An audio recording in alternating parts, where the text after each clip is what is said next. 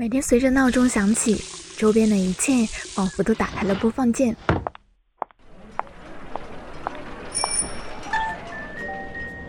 在喧闹的背景声里，我戴上耳机，选择在另一个声音的世界里徜徉。你好，欢迎收听故事 FM，我是艾哲，一个收集故事的人。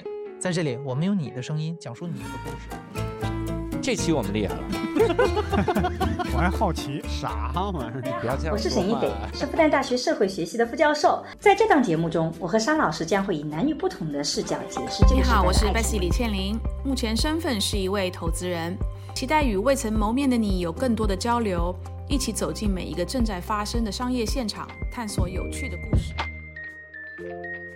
从过去穿梭到现在，从广播电台到播客。声音始终在借助各种媒介形式给我们传递温度、传播价值。长久以来，音频媒介都不够起眼，但它足够重要，因为它能把世界讲给我听。二零二零年，一场播客旋风席卷互联网，或许这一次是他的机会，也是我们的机会。给我一点时间，带你了解播客的魅力。